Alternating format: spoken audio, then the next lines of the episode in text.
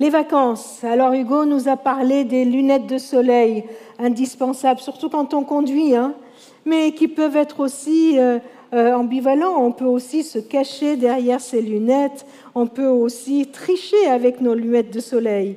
Alors il y a les lunettes de soleil et puis l'été, l'été c'est aussi la piscine. Qui c'est qui a envie d'aller à la piscine là? Oh là là Alors il y a une technique, j'ai une stratégie j'ai trouvé à l'église l'été, c'est que tout le monde va de ce côté pour qu'il y ait un peu plus d'air. Alors, je ne suis pas sûre que ce soit une bonne stratégie parce que là, il y a plus de soleil aussi, hein, la chaleur est là. Bon, il faut qu'on étudie cette question. Hein. Mais d'ici là, on aura la clim, hein, il n'y a pas de souci. La piscine. Alors, bien sûr, en rigolant, on dit souvent, quand on n'a pas envie de répondre à un rendez-vous, ah, je ne peux pas, j'ai piscine. Alors je propose qu'aujourd'hui, pendant ce temps de culte-là, les minutes qui nous viennent, que nous puissions dire tous ensemble, j'ai piscine. Ça vous va? J'ai piscine aujourd'hui. Alors, cette piscine, c'est juste une image que j'aimerais utiliser. Une image de notre vie avec Dieu. Imaginons que cette piscine représente notre relation avec Dieu, notre vie spirituelle. Alors la question est toute simple. Où serions-nous? À quel endroit on se trouverait? Les jeunes, les anciens jeunes, vous avez l'habitude hein, de, voir cette image-là dans le groupe de jeunes. Et là, je me suis dit, je vais le faire avec euh, tout le monde. Où on se situerait? Allez, je vais vous donner des exemples. Est-ce que pour certains, la vie avec Dieu, c'est une vie tranquille? Tranquille sur une piscine avec la bouée, même pas peur que l'ordi tombe, j'écoute de la musique tranquille. Voilà, c'est cool la vie avec Dieu. Et d'autres n'ont même pas peur d'aller dans les profondeurs, en eau profonde pour s'éclater, pour s'amuser. On aime ça, on y va, on n'a même pas peur. Bon, certains, ils aiment tellement la piscine qu'ils sautent, qu'ils sautent et qu'ils euh, qu'il n'hésite pas une seconde. Alors peut-être que votre vie avec Dieu, c'est représente euh, ce saut que vous prenez. Peut-être que votre vie avec Dieu, c'est une joie, une joie intense, et vous êtes là et vous sautez dans l'eau. Un peu comme on a vu tout à l'heure hein, avec, avec Sylvie. Elle n'a pas hésité, elle est allée, elle a plongé dans l'eau. Et puis euh, peut-être que à un certain moment dans votre vie, votre relation avec Dieu était comme ça. Eh bien, on était avec lui, lui avec moi, et puis c'était le bonheur, c'est le bonheur, on s'amuse et on est heureux. Et puis petit à petit, avec le temps, on s'est peut-être contenté juste de tremper les pieds. Oh, c'est largement suffisant pour se rafraîchir. Est-ce que c'est la peine de se mouiller complètement? On est là, juste un peu. De temps en temps, je fais ma petite prière. De temps en temps, je, je prends ma Bible et je lis un petit verset. Allez, de temps en temps, je vais à l'église quand justement j'ai pas piscine. Quand je voilà, de temps en temps, je, je m'approche de Dieu, mais ça me suffit. Je suis bien, les pieds dans l'eau, euh, au frais. Est-ce que c'est la peine de se mouiller complètement? Est-ce que c'est la peine d'aller un peu plus loin? De temps en temps, ça suffit.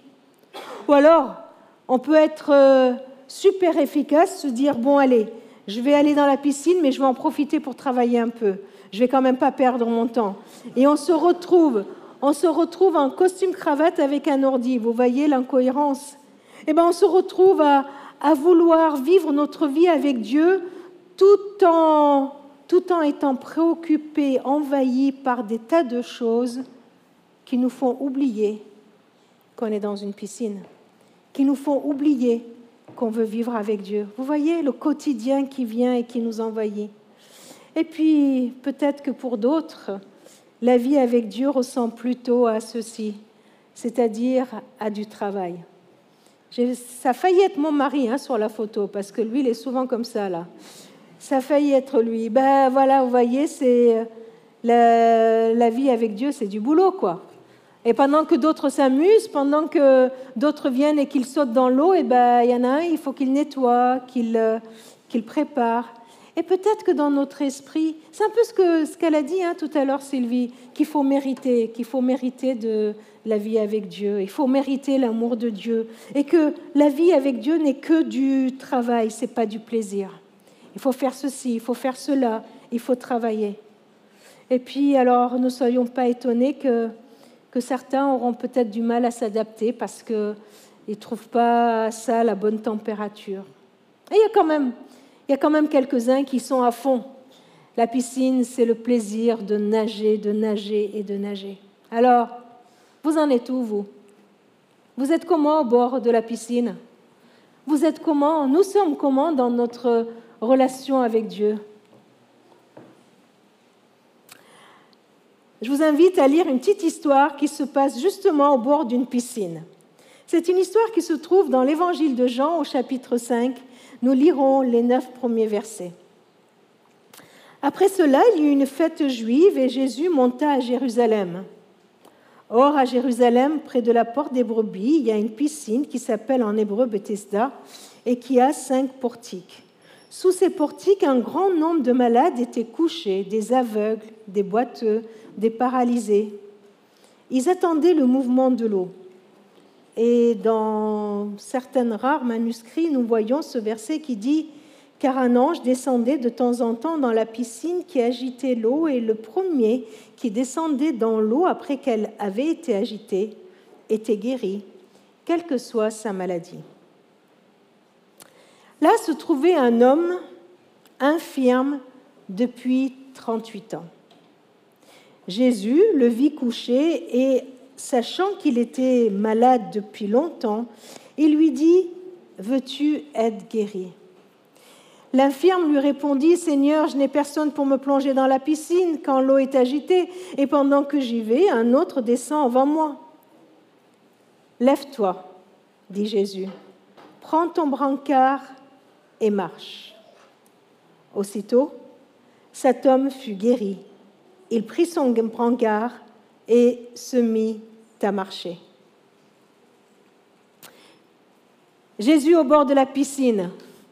Vous l'imaginez rentrer là, et puis qu'est-ce qu'il a vu devant lui? Il nous est dit qu'il a vu une multitude de malades, des boiteux, des aveugles, des infirmes. Il en a vu tout plein. Il en a vu tout plein. Mais franchement, Première chose qui m'étonne dans ce texte, Jésus qui rentre et qui voit ça, qu'est-ce qu'il aurait dû faire? Qu'est-ce que vous auriez fait à sa place? Regardez-moi ce que j'aurais fait. J'aurais pris un petit tabouret, mais peut-être que Jésus était plus grand que moi. Hein. Je me serais levé et puis j'aurais regardé la foule et j'aurais bien crié bien fort. Et, et dites-moi, qui veut être guéri? Qui veut être guéri? Alors Qui veut être guéri? Personne? Ah, ah, qui veut être guéri?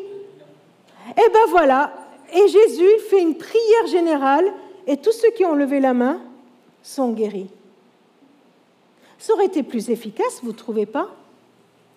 Trois ans de ministère. Il n'avait que trois ans là pour agir. Pourquoi il n'a pas fait ça? Il y avait une foule, une foule de malades. Pourquoi il ne les a pas tous guéris? Il nous est dit Jésus va vers un homme, un seul. Jésus va vers un homme, vers un seul. Est-ce que Jésus, il a ses préférences, il a ses chouchous? Isabelle, elle dit non. Isabelle, elle dit non, c'est que c'est non. ben non, mais non, on sait qu'il n'a pas de chouchou. On sait qu'il nous aime tous de la même manière. Alors, pourquoi Jésus fait ça? Cette première euh, action de Jésus, ben, moi, m'interpelle. Parce que ce n'est pas un groupe, une église qu'il veut atteindre pour la mettre en marche, mais chacun de nous, personnellement. Je ne peux pas me cacher derrière mes lunettes. Je ne peux pas me cacher derrière un groupe. Je ne peux pas me cacher devant dans, une foule. Il n'y a pas d'anonymat avec Jésus. Jésus, il s'approche d'une personne d'une façon unique. Il s'est approché de Sylvie de telle manière, il s'approche de toi d'une façon unique. Tu es vu par Jésus. Tu n'es pas caché par les gens de ta famille, les gens de l'Église, par tous ceux qui t'entourent. Même si tu n'arrives pas à t'exprimer, même si tu n'arrives pas à, à dire les choses bien fort, même si ceux qui t'entourent ne te voient même pas. Tu n'es pas un anonyme pour Jésus. Tu n'es pas un inconnu pour Jésus. Jésus te voit. Et ce matin, nous avons prié. nous avons prié pour que chacun de vous, vous puissiez sentir la présence de Dieu qui s'approche de vous, de vous. Que soyez ici dans la salle, que ce, soit vous qui regardez ce culte par Internet, Jésus s'approche de chacun de nous. Parce que Jésus veut une relation personnelle. Jésus, il ne veut pas que qu'on se fonde dans la masse, compris pour le monde entier, et qu'on s'oublie soi. Eh bien, Jésus vient et s'approche de moi. Jésus, il s'approche parce qu'il voit. Il voit celui qui a besoin de lui et il va vers lui. Dans ce texte, la raison qui nous est donnée pour laquelle Jésus est allé vers cet homme-là pour justifier ce choix, c'est qu'il nous est dit qu'il était là depuis 38 ans. Un deuxième point que je voudrais relever, c'est la situation de cet homme qui est dans un statu quo. Ça fait 38 ans qu'il est là, paralysé. Une longue épreuve. Hein. Il y en a qui ont moins de 38 ans ici? Qui a moins de 38 ans? Ah, il y en a pas mal. Hein je préfère ça que dire qui a plus de 38 ans, hein, vous voyez. Ben, vous vous rendez compte? Plus que toute votre vie, plus que toute votre vie, le gars, il est là au bord d'une piscine, statu quo. Il attend. Il attend que quelque chose se passe. Il voit d'autres qui sautent dans l'eau et qui sont guéris, et lui qui attend, qui attend, qui assiste uniquement au non-changement qu'il y a dans sa vie. Alors, oui, on pourrait se dire, c'est long, il est temps d'intervenir. Mais vous savez, on peut s'imaginer aussi qu'il soit là et qu'il se dise, ça fait 38 ans, c'est toute une vie. Il pourrait aussi s'habituer, s'habituer à cette situation. Alors je me permets une deuxième question maintenant. Dans notre vie, notre relation avec Dieu, qu'est-ce qui nous met dans un statu quo? Qu'est-ce qui pourrait venir nous, nous mettre à l'arrêt? Oh, il y a beaucoup de choses. Hein. Souvent, en tout cas pour moi, souvent c'est un laisser-aller, un peu de paresse. Hein. Voilà. Je ne sais pas si ça vous arrive, mais on ouvre la Bible pour lire. Oh, bah tiens, aujourd'hui c'est Jean 15. Oh, bah je connais Jean 15. Je suis le véritable cep, etc. Bon, ça va. Puis je tourne. Et puis, et puis on lit, et puis ça vous arrive de lire.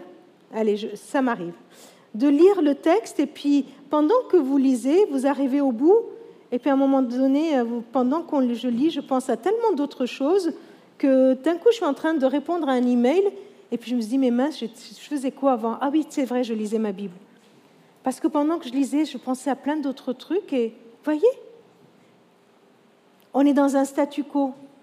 Parce qu'on tombe dans un train-train, dans un train-train de relation avec Dieu.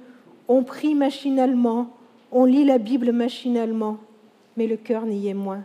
Voyez? On s'est mis en route, plein de cœur, plein d'élan, et puis on fait les choses machinalement. Et puis, il y a une deuxième chose aussi qui nous met dans un statu quo, c'est ce fameux monsieur là qui a juste les pieds dans l'eau. Eh bien, on se contente de la vie qu'on a. Oh, c'est pas mal quand même.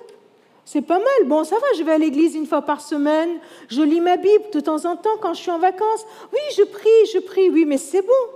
On se contente de ce qu'on a, on est au frais, tranquille. C'est pas grave s'il y a que mes pieds qui sont dans l'eau. On se contente. Vous savez, il y a pire que nous, hein Oh, ben, elle est pas mal notre église. Il y a des bons musiciens, des bons prédicateurs. Bon, ça dépend, hein, mais, mais voilà, dans l'ensemble, dans l'ensemble, c'est pas trop mal.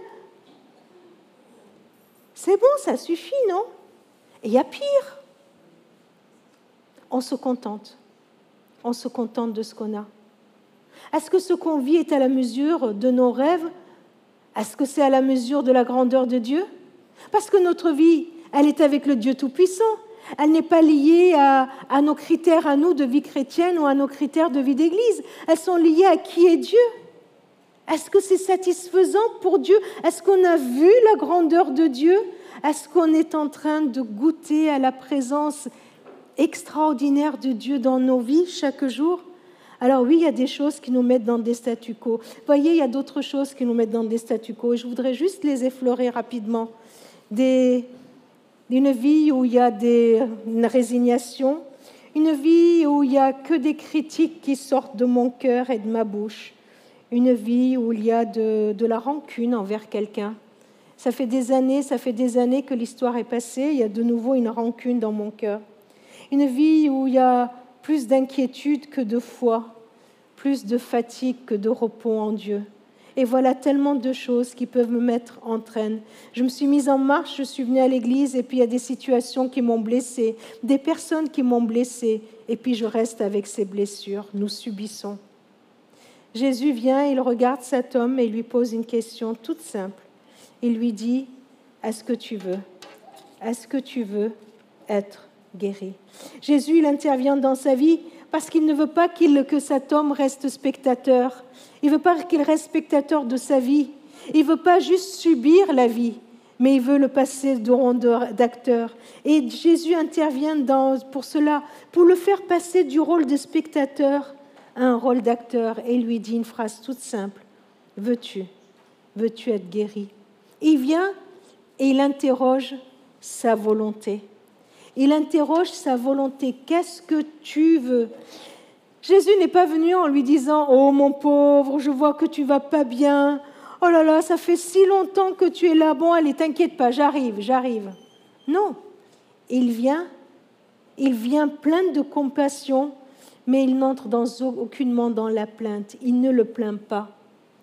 Il vient et lui pose clairement la question Est-ce que tu veux sortir? De ta situation. Est-ce que tu veux sortir de la résignation? Est-ce que tu veux sortir de ta blessure qui te, qui te lie, qui t'enchaîne? Est-ce que tu veux sortir de ta fatigue chronique? Est-ce que tu veux sortir de ton incrédulité? Est-ce que tu veux? Est-ce que tu veux être guéri? Est-ce que tu veux sortir de ton de ton train-train tranquille? Est-ce que tu veux sortir? Jésus vient parce qu'il veut faire avec nous et non pas malgré nous. Il veut faire avec nous, pas malgré nous. Il veut agir avec nous. Il vient, il interroge la volonté de cet homme. Il vient, il lui donne une possibilité à ce que cet homme puisse ne pas être juste un malade, mais une personne qui parle avec un jeu, un sujet qui s'exprime, quelqu'un qui dit ce qu'il veut. Est-ce que tu veux être guéri? Est-ce que tu veux? Et puis, juste après, il lui dit une phrase toute simple, toute simple mais en même temps complètement hors propos. Hein. Il lui dit, lève-toi. C'est Jésus, hein. qu'est-ce que vous voulez? C'est Jésus. Il a toujours des phrases un peu bizarres là. Lève-toi. Il dit lève-toi, euh, oui, mais à un paralysé. À quelqu'un qui bégayait, comme Moïse, il lui dit va et parle au Pharaon. Vous voyez? Il aurait pu il aurait pu choisir quelqu'un d'autre. Il prend Moïse, celui qui bégaye, pour l'envoyer. Il prend un, prophète déprimé, Élie, et lui dit Lève-toi. Mais, Dieu, tu ne le vois pas qu'il est déprimé? Tu vois pas qu'il est au bout de sa vie, qu'il est là, assis, et qu'il dit euh, Il ne me reste plus qu'une chose à faire, je vais mourir. Et Dieu vient, il envoie son ange et lui dit Lève-toi, lève-toi, lève-toi, lève-toi. J'aime savoir que le Seigneur s'approche de moi aussi. De moi quand je suis au fond de mon lit, de moi quand je suis dans un train-train, de moi quand j'hésite à rentrer dans la piscine et vient et il me dit lève-toi, lève-toi. Être acteur, c'est faire non pas ce dont je me sens capable, mais ce que Dieu m'ordonne. Et vient, il me dit lève-toi. Il ne lui fait pas de reproches, il ne lui dit pas ne lui donne pas des explications sur ce qu'il va faire, ne dit pas des explications sur ce qu'il est capable de faire, mais lui dit lève-toi, lève-toi. Mes amis, je crois vraiment que, que le Seigneur s'approche aussi de nous pour nous dire lève-toi, lève-toi, quitte ton train-train pour marcher vers Jésus. Quitte de te contenter de ce que tu as pour aller découvrir encore plus qui est Jésus. Quitte, quitte tes rancunes que tu as cumulées depuis 38 ans. Vous savez, avec les pasteurs, on est témoin de ça. Hein. on est témoin dans des familles, dans des personnes, combien il peut y avoir des rancunes, des difficultés relationnelles qui traînent depuis 38 ans, depuis des années. quitte, accepte de pardonner. Accepte de pardonner, quitte tes rancunes. Tu te souviens de quelqu'un qui t'a fait du mal? Tu te souviens de quelqu'un qui t'a trahi? Tu te souviens de quelqu'un qui t'a méprisé? Tu te souviens de quelqu'un qui t'a mis plus bas que terre? Ne laisse pas. Ne laisse pas cette blessure te paralyser. Ne laisse pas ta blessure, cette blessure te mettre à l'arrêt avec le Seigneur. Quitte, quitte, pardonne. Pardonner, c'est passer par-dessus, hein. c'est aller plus loin. Pardonne pour aller vers le Seigneur, pour aller vers la vie. Il y a dans ta vie plein d'inquiétudes qui surgissent, plein d'inquiétudes. Vous savez, le verset de Matthieu là qui parle des inquiétudes, ils disent ce sont ceux qui ne connaissent pas Dieu qui s'inquiètent. C'est-à-dire que celui qui connaît Dieu, il remplace l'inquiétude par quoi? Par la confiance, par la foi. Quitte tes inquiétudes pour entrer dans la foi, pour vivre par la foi. Quitte, quitte même ton péché, quitte même tes, désobéissances en demandant pardon pour rentrer dans une nouveauté de vie. Alors oui, Jésus dit, lève-toi. Il dit, lève-toi. Et ce matin, à chacun de nous, il dit, lève-toi. Qu'est-ce que tu dois quitter? Lève-toi. Lève-toi. Ça te semble impossible, mais c'est Dieu qui rend les choses possibles. Dieu ne nous demande pas de faire ce dont on est capable, mais ce qu'il nous ordonne. C'est ça être acteur dans notre vie. C'est ça sauter dans l'eau. C'est ça accepter d'aller pleinement, d'aller pleinement avec le Seigneur. Il y a quelque chose, euh, moi, qui me surprend, et certainement vous aussi. C'est les enfants qui sautent dans l'eau alors qu'ils ne savent pas nager. Non? Nous, adultes, en tout cas moi, il faut que mentalement je puisse saisir tous les mouvements qu'il faut faire. Il faut que je réfléchisse à quand est-ce que je dois respirer avant d'aller dans l'eau. Mais les enfants, ils ne réfléchissent pas à tout ça. Ils sautent. Et quand ils sautent, ben, ils nagent. D'un coup, on voit qu'ils font les mouvements qu'il faut, les tout petits bébés, hein, les mouvements qu'il faut, et puis ils nagent, ils se débrouillent. Ils se débrouillent, ils nagent. Ils nagent. Alors, est-ce que tu attends d'avoir toutes les explications pour te jeter dans les bras de ton Père? Est-ce que tu attends d'avoir euh, tout toute la liste de ce que Dieu va faire pour te libérer ou de comment il va le faire pour que tu te jettes dans ses bras? Ce matin, il te dit, lève-toi, lève-toi et viens dans les bras de ton Seigneur. Lève-toi, il attend, il attend, il attend que tu viennes à lui, il attend que tu quittes tout ce qui te paralyse, tout ce qui te tient à l'arrêt pour te mettre en mouvement ce mouvement d'aller vers lui. Dans le texte que nous avons lu un peu plus tard, on voit qu'il y a toute une polémique à propos du sabbat. Et Jésus, parce qu'on critiquait Jésus d'avoir guéri quelqu'un le jour du sabbat. Et voilà la réponse que Jésus donne. Jésus répond à ceux qui le critiquent, Mon Père est continuellement à l'œuvre et moi aussi, je suis à l'œuvre. Continuellement à l'œuvre, même en mois de juillet 2023. Jésus est continuellement à l'œuvre et il veut agir aujourd'hui dans nos vies. Et un peu plus loin, il dit, je vous le déclare, c'est la vérité. Le moment vient, et il est même déjà là, où les morts entendront la voix du Fils de Dieu, et ceux qui l'auront entendu vivront. Car de même que le Père est la source de la vie, de même, il a accordé au Fils d'être source de vie. Source de vie. Pas mal, hein Alors si, si ce matin, dans les chants qu'on a chantés, dans le témoignage qu'on a entendu, dans les paroles qui viennent d'être dites, tu te dis que tu as besoin de cette source de vie, tu peux venir à Dieu. Ceux qui entendent la voix du Fils vivront. Ceux qui entendent la voix du Fils, ceux qui acceptent la voix du Fils, vivront. Pas ceux qui ont la capacité de ressusciter, c'est lui qui le fait, c'est lui qui nous met debout, c'est lui qui nous donne les capacités de marcher. Je vous invite à prier, je vous invite à avoir un temps de recueillement devant le Seigneur et que tu puisses personnellement répondre à sa question. Est-ce que tu veux être guéri? Merci d'être la source de vie Merci de ta compassion envers nous et de,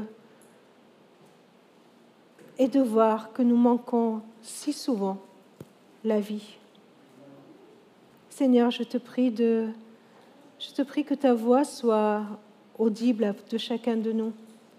Je te prie, Esprit Saint, de venir, de venir parler à chacun de nous et de nous donner l'audace de la foi, de nous lever, de nous lever et d'avancer vers toi. Alors oui, Seigneur, je veux me lever. Je veux quitter tout ce qui me, qui me tient à terre. Je veux quitter tout ce qui freine ma marche. Je veux avancer. Je veux être ton témoin. Je veux vivre pour toi. Je veux te connaître toujours plus. À toi soit toute la gloire. Amen.